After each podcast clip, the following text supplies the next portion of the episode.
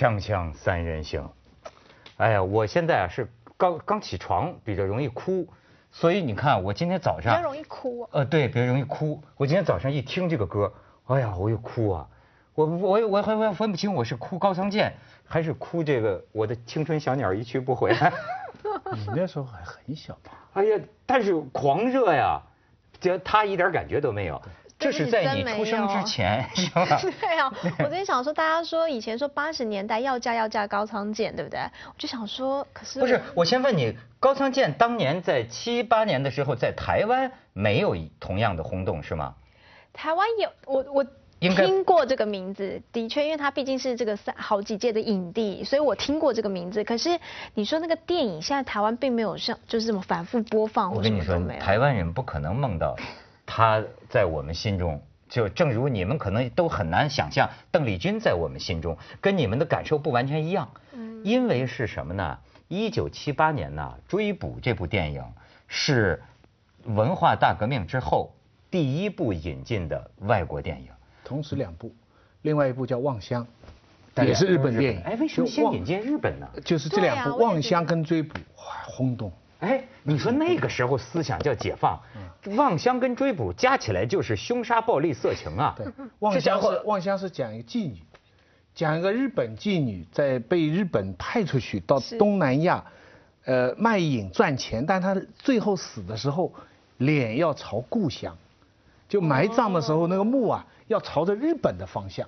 妓女哦，这样讲都觉得啊很感人呐。这个我们金陵十三钗有的一比啊。我现在还记得望乡的那个老婆婆，她叫阿信呢，还是叫什么？不是阿信，是另外一个 阿信。她最后那个哭的那个声音呢，就萦绕在我耳边呐。你知道，就是徐老师比较迷望乡，我是比较迷 不不 也迷追捕，也迷追捕。我只是说，你说一部嘛，我跟你指出两部同时上映。你知道，就是他在七八年，你想文化大革命，我们在。八个样板戏啊，我们哪见过什么？那就像一堆酒汉，这个的的什么饥渴呀，就是哗一下来了一个。而且你要知道，他特别有意思的是啊，我不知道这个时候我很想知道唐国强老师的心情如何。你们可能都不记得，因为在当时啊，这个追捕啊，某种程度上给唐国强造成了一个打击。我不知道能不能这么说啊，因为唐国强那个时候，你你知道那个时候我们对年轻男人的偶像和美感是什么样子的？我可以给你看看，又听，你你可以看看，这是那个时候，徐老师肯定很亲切了，对吧？这是唐国强，你知道吧？左边那女的叫李秀明，我还迷过一阵呢。那个那个那个时候，你看喜欢的女的稍丰满，李秀明还演过春苗的女孩。李秀明对文革当中，这个唐国强就因为演了这么个孔雀公主里边这么一王子吧。被人家叫是奶油小生，嗯，你再看下边，嗯，这是那个你你瞧这张海报，他他唐国强，当年是这个分不清男女，你简直都，你再看下边，好有趣，这是郭凯敏，这是那个时候流行的帅哥，呃，你再看，还哎，你看唐国强到现在，唐国强现在演毛泽东，你知道吗？你唐国强这个是已经是呃这股潮流的很晚的时候了。他之前哈有一个很长的渊源，就是呃男一号啊，要靓仔，要帅哥，之前有达世长，梁波罗，那都是非常就是美男子啊。王新刚，哎，王新刚是最典型的。那个时候的女性要嫁要嫁嫁王新刚，再早呢是孙道临、赵丹，就是这一路就是男一号，就不仅要正气，而且要帅要漂亮。被高仓健给毁了，这个潮流啊，活活给高仓健给毁了。到了这个唐国强，就这种奶油小生。这小花，他最有名的是跟陈冲、跟张宇演的小花。陡然间，但是我要请又廷比较一下。我跟你说，其实我现在作为一个中年男人，我认为你们所说的当时这种硬汉和奶油小生的区别啊，呃，不见得是那么回事儿。他有可能啊，是欣赏青年小伙子这个小。小鲜肉和中年男人的区别，因为追捕里边高仓健的这个硬汉，雕塑一般的这个皱纹这个线条啊，它是一种中年男人的一种调调。实际上，你看，我再给你看一组高仓健的照片，你再看高仓健年轻的时候，你说这不就是日本唐国强吗？他年轻的时候也是面部线条很柔和，你也可以说是挺有点奶油，对不对？但是你看，男人岁数再大一点，你瞧。男人岁数再大一点，你再看，你瞧魅力出来了吧？然后你再看他老老了就这样，然后又婷，你可以接着再往下看，今天的日本的小鲜肉又是什么样的男男人的款？我们你们再接下来看，你知道吗？这是今天日本的小时代偶偶像，个个都跟郭敬明似的，是吧？然后你再看下边，你瞧，这是今天日本的这种男男的啊，这是男的，然后你再看。你瞧，男的，你看了这一组男男色的展示。又婷，你的观感如何？所以唐国强那个年轻的时候到现在，他可以再红一次因为。你怎么会这么想？因为就现在又流行奶油小生啊，现在我哦，现在又流行。因为，你现在看什么韩？对，不过他已经老了。我说他那个时候的样子，如果现在再放到现在，哎，又一个轮回有没有？大家又喜欢奶油小生。现在的韩剧、日剧的男孩子，就像你刚才看到的，我现在如果说韩剧男生帅，我的男性朋友不是说吗？每个都说你就喜欢个女的，就觉得每个男生就头发遮到这一点都不这个。现在现在的潮流是这样。现在你看男装啊，你你去看时髦的好一点的男装，我总结出来的规律，第一就是比原来的尺寸小一号，第二就是像女装，还有腰线，对不对？就基本就是男的装像女装就变成时髦，Joyce 都是女装，南部都是女装。是是是是是。对啊，我买的这个衬衫我还得改呢啊，要不然我那个全都小一号，你原来什么号现在小一号？就是说，哎呀，你穿这个西装。要把外衣脱了，后边鼓鼓囊囊一块，说这怎么能行呢？我说那要怎么着？他说你买衬衫肯定是要改啊，改的。后来我发现改的呀，只能站着去主持节目，不能坐着，不能坐，根本就。哎，所以你知道今天的年代真的是，呃，其实我倒觉得啊，在赏男色这方面呢，它是一个很特短暂的时代。轮回转。对啊。我觉得这个就是三十年河东三十年。现在的人就是喜欢年轻。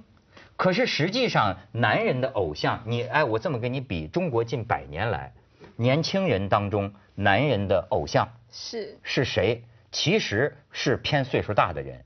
真正你看啊，五四运动的时候，偶偶像是谁啊？当然是胡适，对吧？胡适的那个时候是二十几岁，但除了胡适，鲁迅呐。呃，什么那个时候的那些大学者，呃，李大钊啊，陈独秀啊，这些人是青年最崇拜的人。但是你看，他们是有知识、有文化、有年龄的。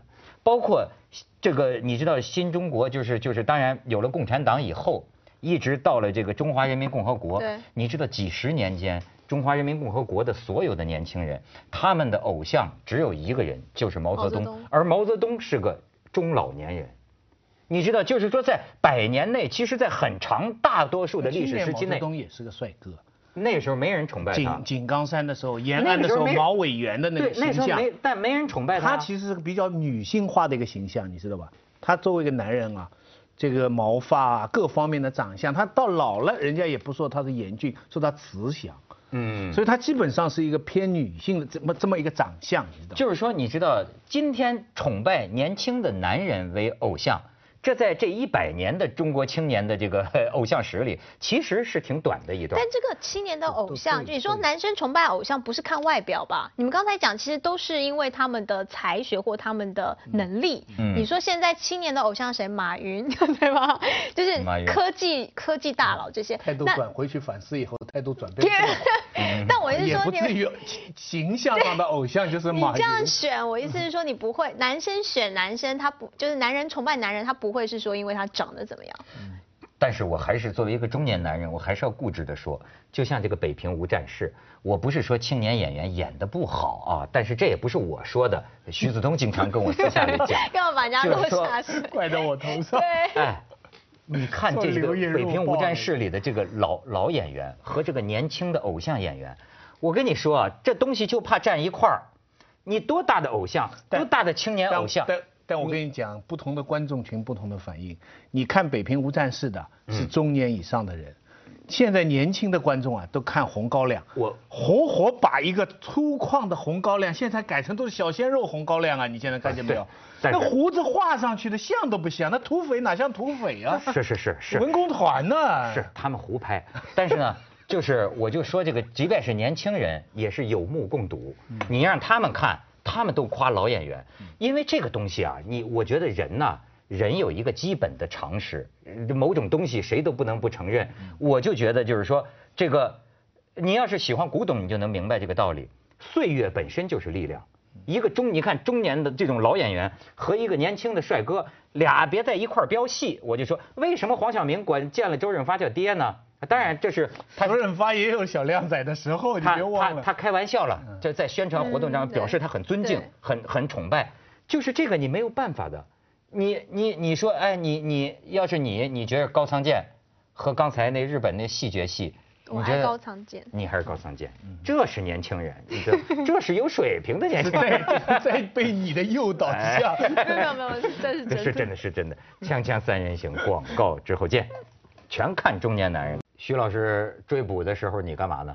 带着女朋友在电影院看好几遍吧？好像还没呢，好像没有，没了你更倒霉了。那个时候女的看完之后都对自己的老公不满，对，都要找，就说要找高仓健。那个时候。非常讨厌人家叫你是奶油小生，是啊，所以呢，他们说要用什么保护肤霜啊之类啊，我坚决不用，多点这种沧桑感嘛。对，直到过了若干年以后，直到有一条家里的人说够了，够了，够了，没有人说你奶油小生了，放心了。但是，我们也不开玩笑的说，过去几十年最受欢迎的日本人在中国就是高仓健。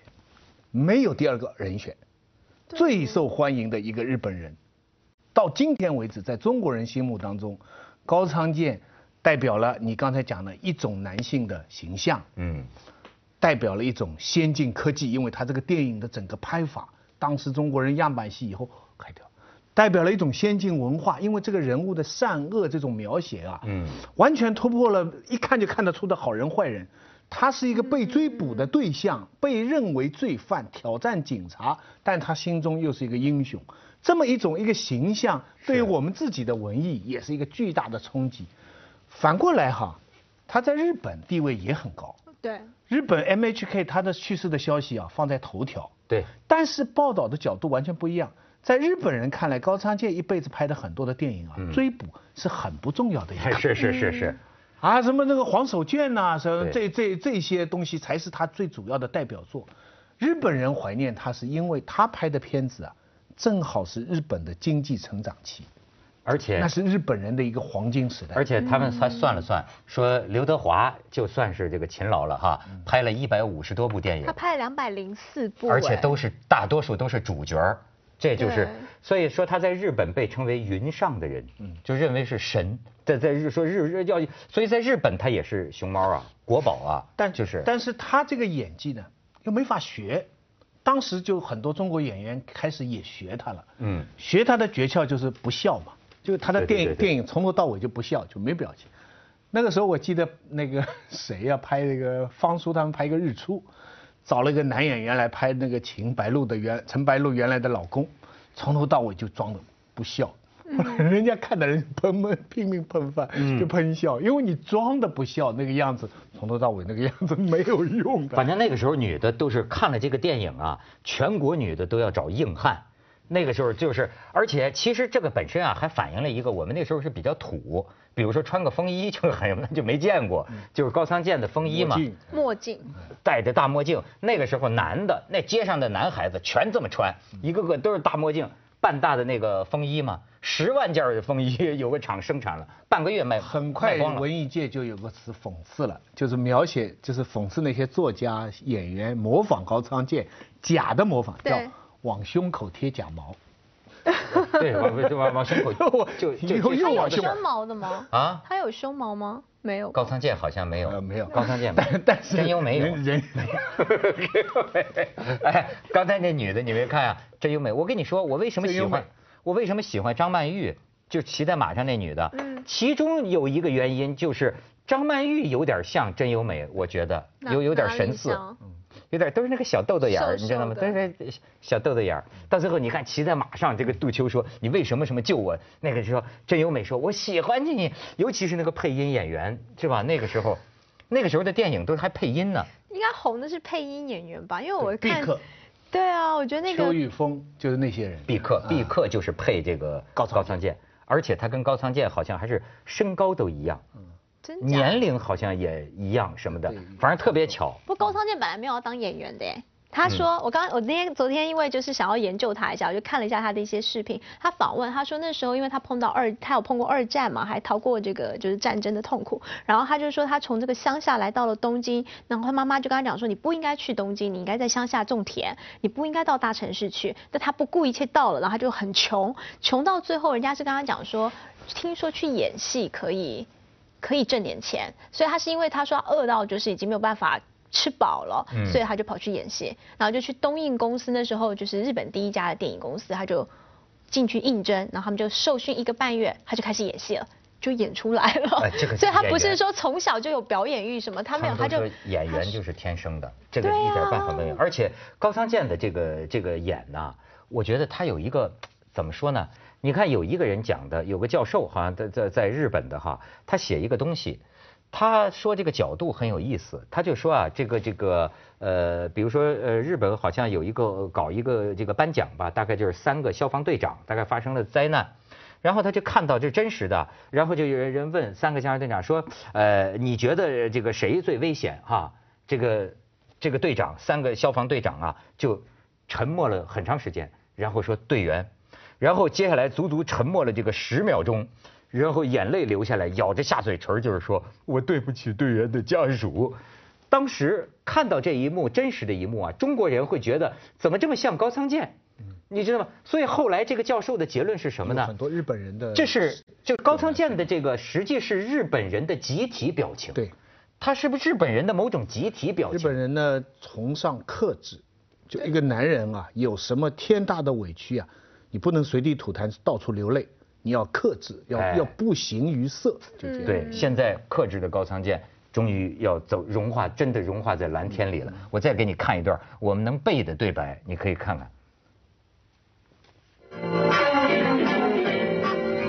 杜秋，你看，多么蓝的天，走过去。融化在那蓝天里，一直走，不要朝两边看，明白吗，杜秋？快，去吧。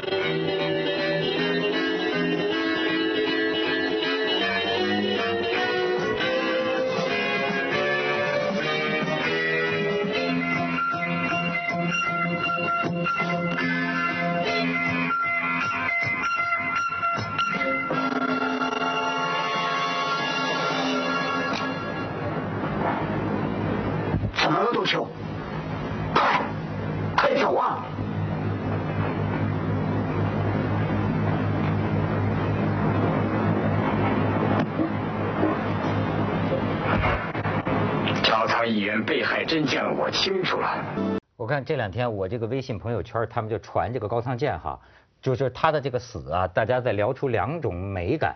嗯。一种就是都在传张艺谋说的这个叫士的德操啊，就是说这个，但是其实你注意到没有，就是好像张艺谋啊对这个远远的鞠躬非常感兴趣，就都是说这个高仓健自己拍完了戏也不回去休息，但是又怕干扰导演，在几百米外的自己站着。